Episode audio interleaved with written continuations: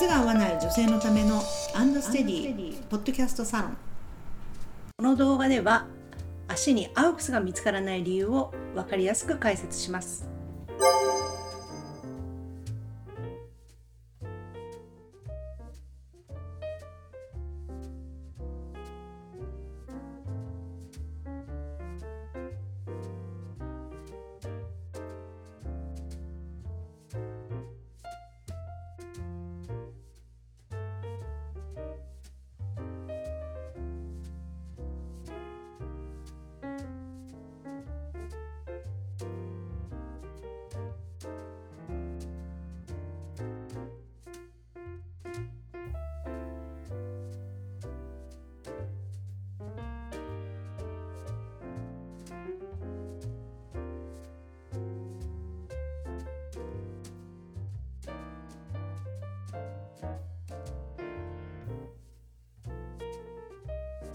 ありがとうございます。女性の靴のお悩みを解決するアンドステディです。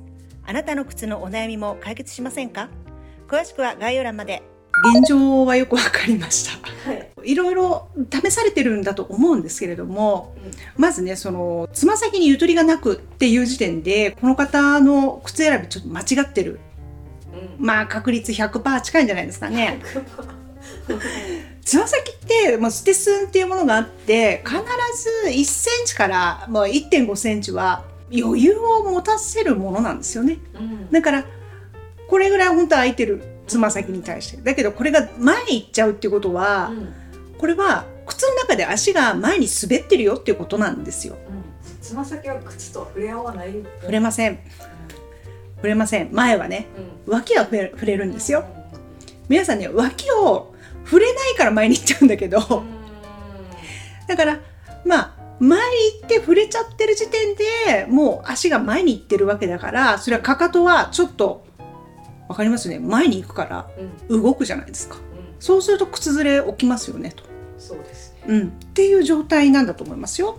さらに言うとこれサンダルの場合薬指の上や、親指の付け根側面、親指の付け根側面ここら辺ですよねが擦れて痛い、うん、これも薬指の上って普通当たらないから、うん、当たるんじゃなくて自分で当てにいってんですよ。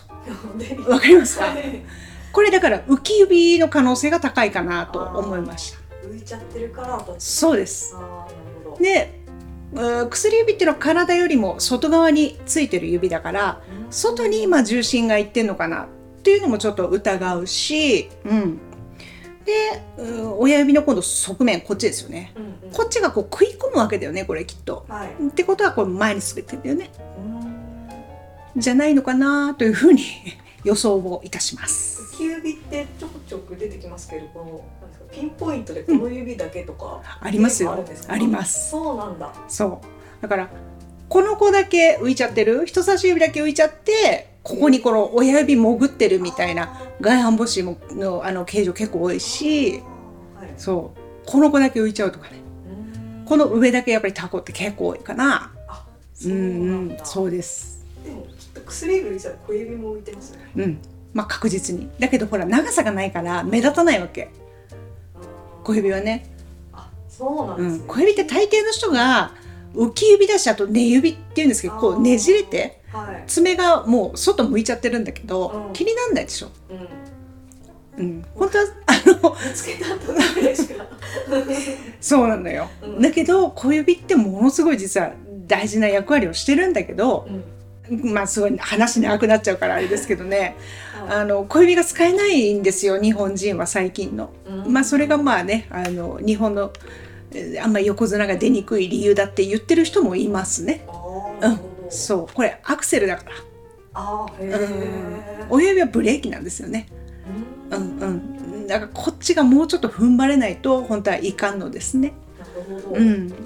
だからねなんかいろいろまず靴選びがきっと違うし、うん、あとはその試着の仕方もおそらく間違えているし、うん、合うっていう靴の感覚も多分違うんじゃないかなと思うし、うん、うん、あとはね半日ぐらい外出して戻ってくる時に足が痛いっておっしゃってるじゃないですか。はい、まあ足も弱いんだと思いますよ。ああ半日は耐えられない。耐えられないっていうことだか3時間ぐらい。らそうそうそうそうそうそう。ねもちろんゆるゆるの靴履いてるからそういうダメージを負っちゃうっていうこともありますけど、うん。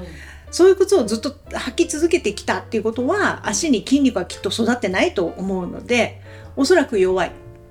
ということは一生歩き回れるおしゃれな靴っていうのは難しい。うん、でさらに言うと例えば20代の頃に快適に履けてた靴と30代40代あと50代60代でまたちょっとずつ変わっていくわけですね。足の、まあうんまあ、筋力量も違うしね、うん。うん、あとまあライフスタイルとかの変化もいろいろあるでしょうと。だからずっと通して履ける靴っていうのはなかなかないかなと思いますね。うんこの一足でうん。30年っていうのは難しい。なかなかいやそれ逆にね20代の頃の靴履けてたらすごいですじゃないですかっていう話ですかね。うん。うんじゃあ年齢ご自身の筋肉量とか、はい。やっぱりねさ生活のうん、変化とかですかねそうに合わせてやっぱり靴も見直したりそうですっね。ていうのがはい。正しい。つどつどね。あと時代もあるよね。う今昔ほどパンプス履かないで良くなったんじゃないですか。んうんってなったらもう今までねパンプス派の人はもうそれ見直してもいいと思いますしね。うんうん。そうですよね。靴もさすがに耐耐久年数みたいなありますありねま。すよね。うん、まあ革の方はいいけど例えばうんそうねゴムとかだと加水分解っていうのを起こしちゃってボロボロになっちゃったりねするんですよだからアッパーとそのソールのこの寿命がちょっと違ったりしますよ。うん。そうですよ。うん。それはちゃんと心しておいた方がいいと思いますね。もうこれで一生いけるとかっていうことは多分なくて、うやっぱお高い靴はそこそこあのお手入れにもお金かかってきますから、そういう覚悟の上で購入した方がいいと思いますね。うん。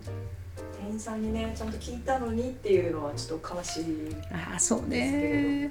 でもなんか店員さんもね、本当に靴のまあ専門なのかなとか、最近アパレルとかでもね、すごく可愛い靴売ってたりするじゃないですか。そうですね。そうするとやっぱり靴に関して店員さんが知ってるって思って買うのはちょっと危ないかなと思いますよ。そうですようんね。バイトとかね、はいたまたま靴売り場に入ってそうですそうですっていう方もいらっしゃいますしね。そうだと思いますようう。ん。だからちゃんとあの自分を信じて、うんだから自分を信じるためにはやっぱり自分の足の本当のサイズを知らなきゃいけないし、ちゃんとした合う履き感っていうのを分かっとかないと選びようがないよねっていう。やっぱりもう一番最初のえー出だしのところ戻っちゃうんですけれども。はい、はい。ということで、はい、これが合うっていうことなんだよっていうのがアンドステディでは体そう験ですねはい、体験できると思いますので、はい、ぜひぜひ。お越しいただければと思います、このようなお悩み番組へのご感想ご意見などを募集しております、えーエピソードの詳細欄にアンドステディのホームページの URL が貼ってありますのでお問い合わせフォームからお願いいたしますそれではありがとうございましたありがとうございました。